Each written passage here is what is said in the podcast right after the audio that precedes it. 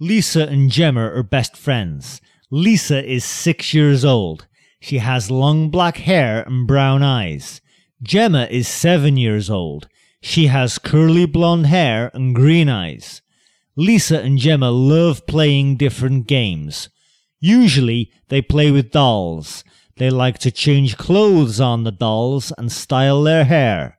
Today the girls are playing a clothes shop. They opened Jemma's wardrobe. Jemma is a saleswoman in the shop. And Lisa came to buy some new dresses. Jemma offers to try on various clothes, but Lisa is a picky buyer.